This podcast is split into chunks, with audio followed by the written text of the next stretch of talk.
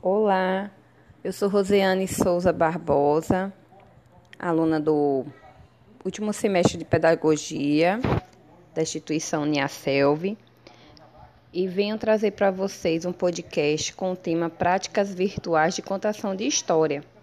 É um tema bastante interessante que vem abordar a importância da contação de história do conto de fadas na educação infantil. Para iniciarmos, falarei a frase do ilustre professor estudioso Paulo Freire. É preciso que a leitura seja um ato de amor. Quando nos deparamos com inúmeros livros, sejam em bibliotecas em nossa casa, muitos deles às vezes ficam como enfeites, quando na verdade, para se trabalhar com crianças, com jovens e com adultos, nós precisamos exercitar essa leitura. O foco desse trabalho prisa a educação infantil. E é na educação infantil que eles costumam ter o primeiro contato com o leitor, né? com a leitura, com a formação leitura. Então, falar sobre a importância de amar a profissão, de ser professor, é fundamental. Por quê? Porque a leitura ela faz parte do dia a dia de uma sala de aula. Não existe aula sem leitura. Ela é fundamental.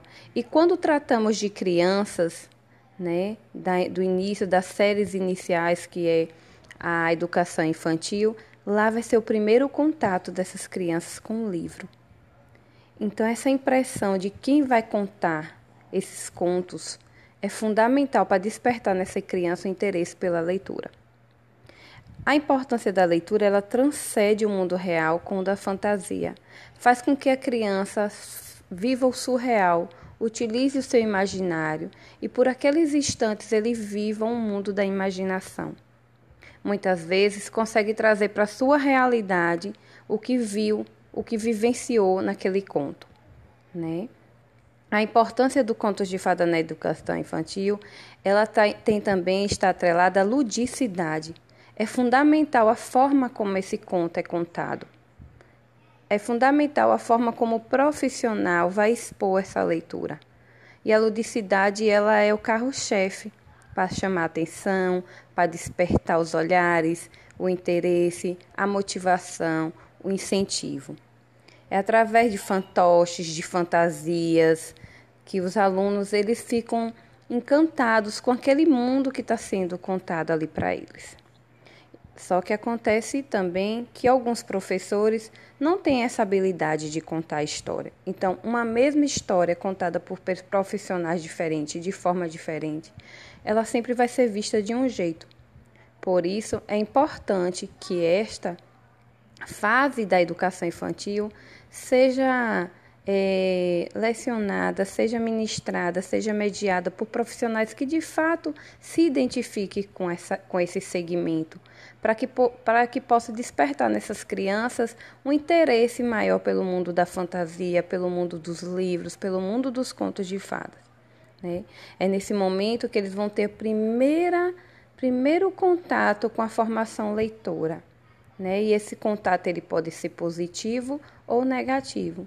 Então, todo um contexto de leitura, ele envolve vários eixos, que é a motricidade, que é o visual, que é o comportamento. Então, é importantíssimo que o referencial deles seja aquele professor. E é nesse momento que eles vão ap aprender as suas primeiras formações leitoras, né? Como se comportar, como ouvir. E para isso depende muito do profissional que vai estar à frente. A educação infantil é a base e é pegando um gancho nesse profissional que vai estar à frente trabalhando com a leitura para a educação infantil que nos deparamos com um novo momento que estamos vivendo, que é o da pandemia. Então essa prática de leitura, ela deixou de ser em sala de aula e passou a ser pelas telinhas de celulares, de tablets, de computador, para chegar até o aluno. E por isso é fundamental que eles façam uso da imaginação também. O professor ele vai ter que se reinventar todo instante para chamar a atenção daquele aluno que está distante dele, que está do outro lado da tela.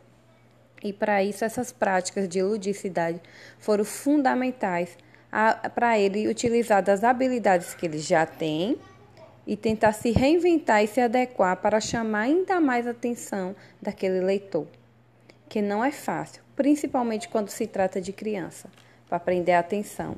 Então, é fundamental que essas práticas de leituras virtuais, principalmente dos contos de fadas, sejam feitas através das telinhas de forma que de fato chamem a atenção da criança.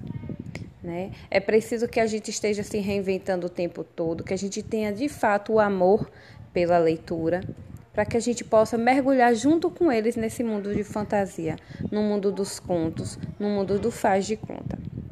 Então, fechando esse podcast, fechando esse, esse tema, eu venho falar que é fundamental nesses tempos, nesses novos tempos de pandemia, que a gente se reinvente o tempo todo, que a gente ame o que está fazendo, para que a gente possa estar, mesmo distante, um pouquinho mais próximo da realidade dessas crianças através de contos que possam trazer alegria, o uso da imaginação e exercitar né, o imaginário deles o tempo todo.